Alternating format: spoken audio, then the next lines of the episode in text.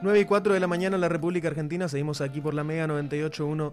Como adelantábamos, tenemos ahora, vamos a la segunda entrevista, vamos a estar eh, conversando enseguida nada más con Santiago Pérez Marc. Él es médico pediatra, es, este, trabaja en el Hospital Militar de Buenos Aires y fue el director, uno de los directores del equipo que llevó adelante el ensayo clínico de la vacuna Pfizer BioNTech aquí en el país. Hay personas en Argentina que recibieron esta vacuna durante los ensayos clínicos y también ahora eh, está formando parte del grupo de ensayos de una nueva vacuna muy novedosa, muy interesante de los laboratorios eh, Medicago y GSK, que es una vacuna de origen vegetal. Le vamos a estar preguntando eh, de qué se trata eso. ¿Estamos en comunicación?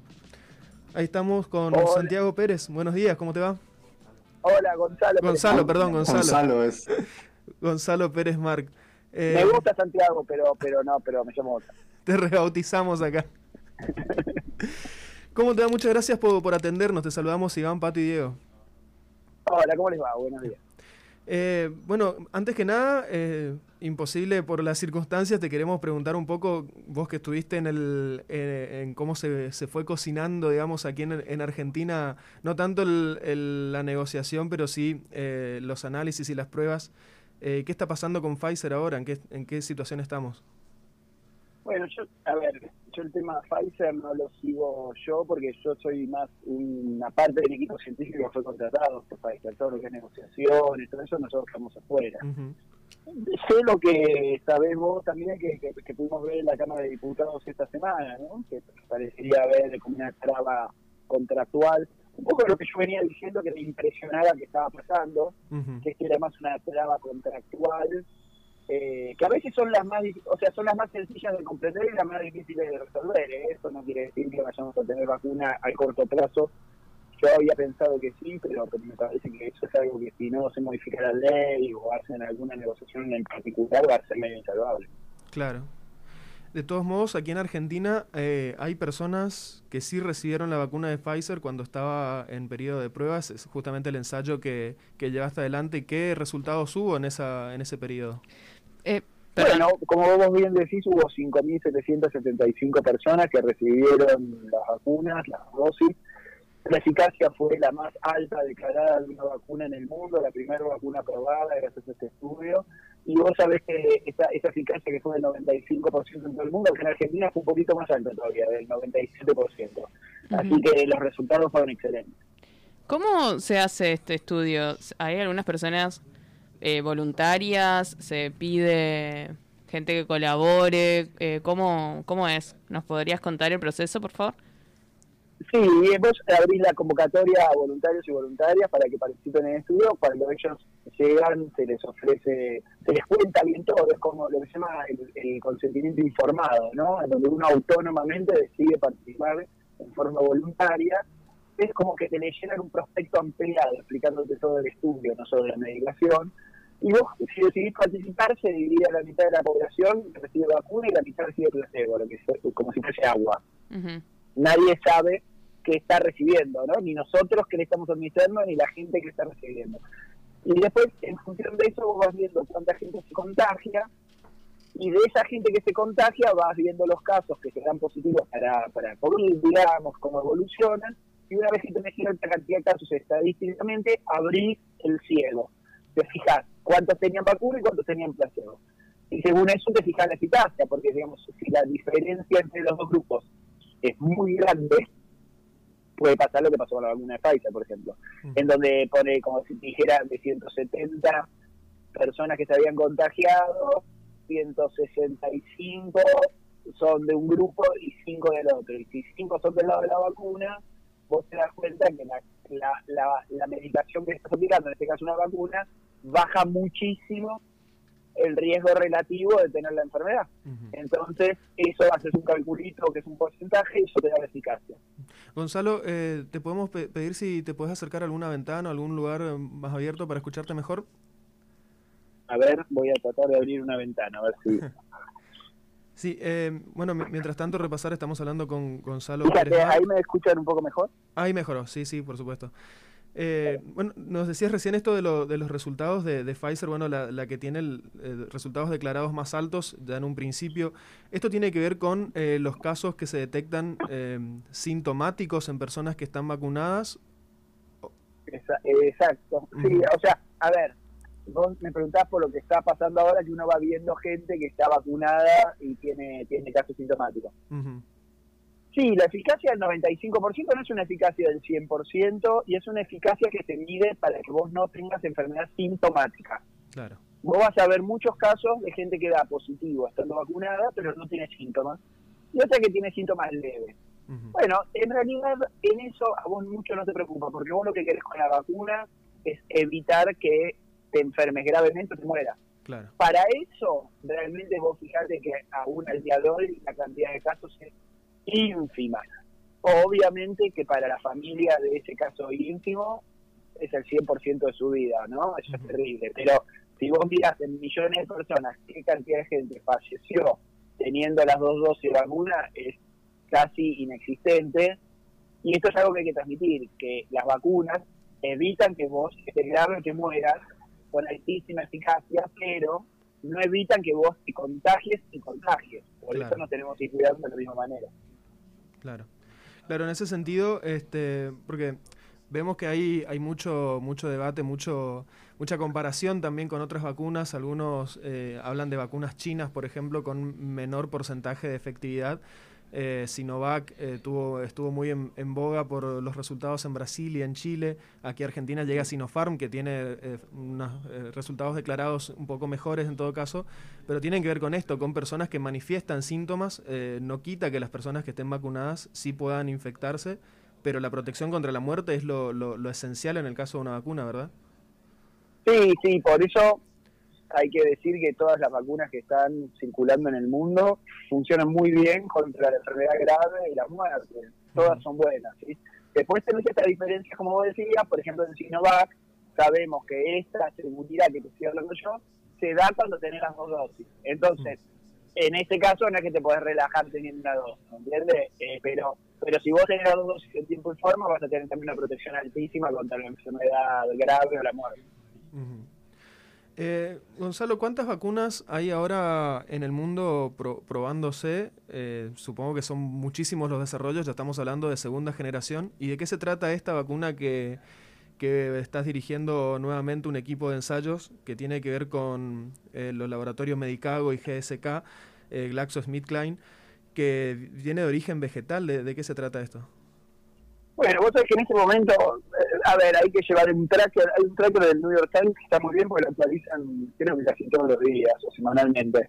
Pero al día de hoy debe haber en fase 3, es decir, en esta fase que prueba de eficacia antes de que vos puedas ya sacarla al uso habitual con la población, eh, debes tener entre 30 y 40 vacunas en instancia, en este momento. Es decir, eso va a decir, las vacunas de segunda generación son las que aparentemente van a tener mayor cantidad, digamos, este, este, semestre que viene vamos a tener mayor aprobación que lo tuvo el año pasado.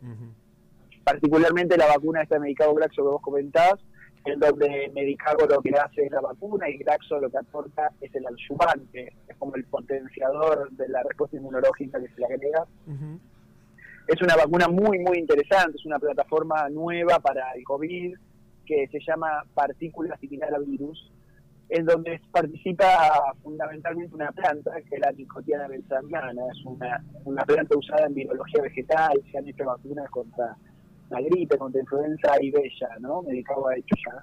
Este, y lo que hace es que vos introducís el ADN recombinante en una, una planta, en esta planta, y esta planta, el ADN que introducís es el de la proteína, la proteína de la espiga, la spike, la que genera la respuesta inmunológica.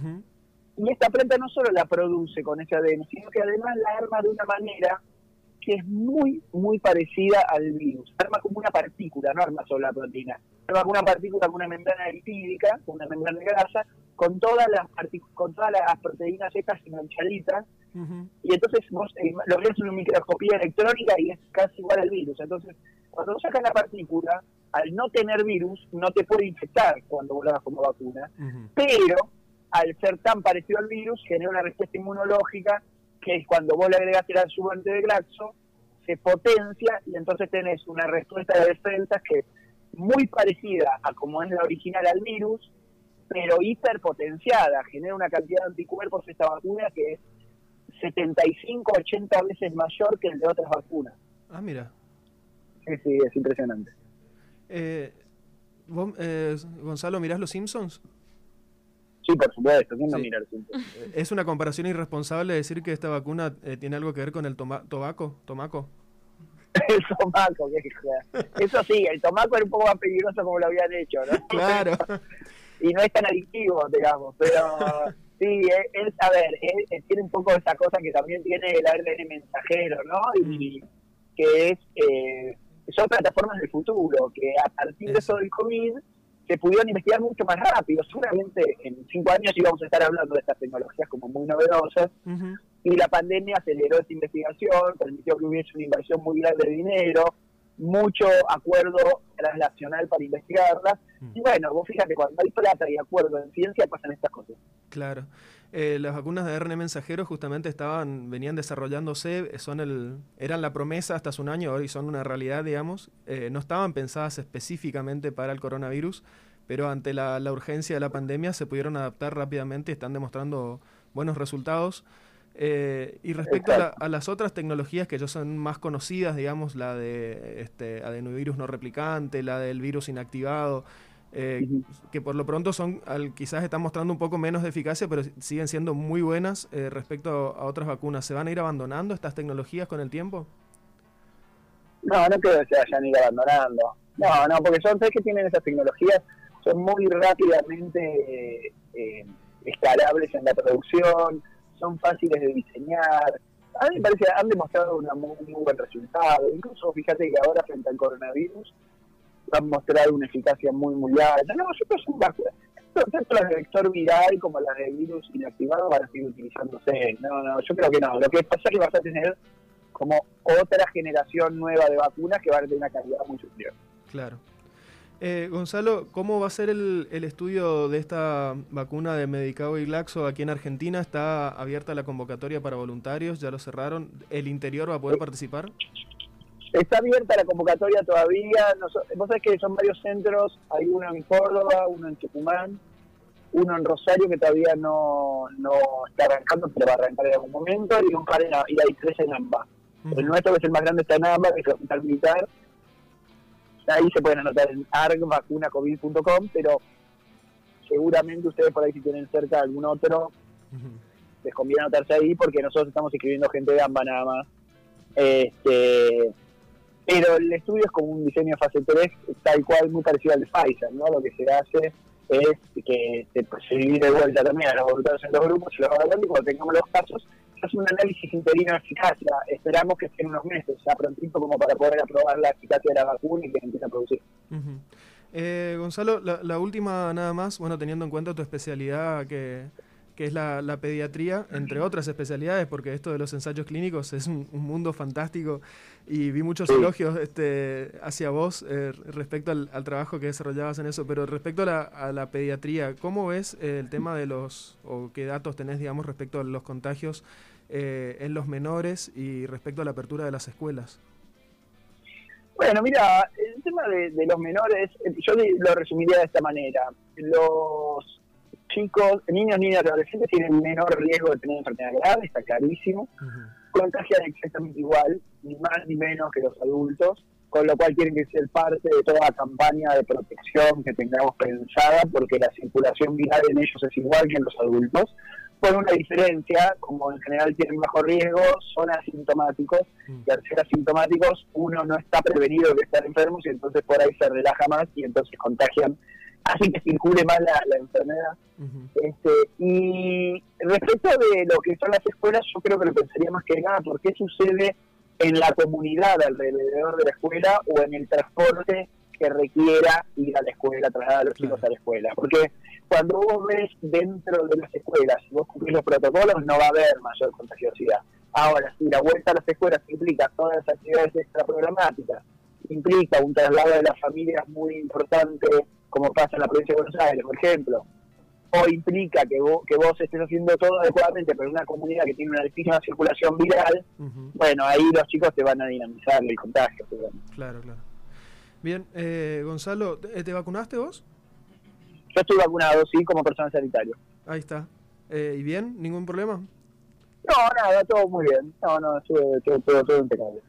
Bueno, esperamos este, tener más novedades pronto entonces de este, de este nuevo desarrollo más que interesante de Medicado Laxo. Y este, ¿nos puedes repetir el, el contacto donde se pueden eh, inscribir las personas voluntarias, ahí en AMBA al menos? Sí, los voluntarios tienen que ser de entre 18 y 59 años, no haber tenido COVID y no estar vacunados con ninguna dosis, obviamente, y se pueden inscribir en ARG, ARG de Argentina, ARG. argvacunacovid.com. Ahí está. Así es. Gonzalo Pérez Marc, muchísimas gracias por, por esta comunicación, por tu tiempo y estaremos atentos ante cualquier novedad. Un abrazo grande. Dale, muchas muchas gracias a ustedes, un saludo grande. Saludos. Ahí estaba Gonzalo Pérez Marc, entonces médico pediatra, eh, fue el líder o uno de los directores del equipo que llevó adelante los ensayos clínicos de fase 3 de Pfizer y ahora están llevando adelante los ensayos clínicos de fase 3 también en etapa de, de búsqueda de voluntarios para esta vacuna de origen vegetal, Medicago Glaxo, más que interesante. Así que a estar al tanto. Hay por lo menos 30 vacunas, dijo, nos dijo Gonzalo, en esta posibilidad en, etapa de fase 3 en el mundo. Eh, estamos cerca, estamos cerca de terminar con todo esto. Así que a seguir a- acompañando y apoyando a la ciencia nacional en este caso. Visita nuestro sitio web y escuchanos online en todo el mundo. www.mega981.com.ar Somos Mega. 98.1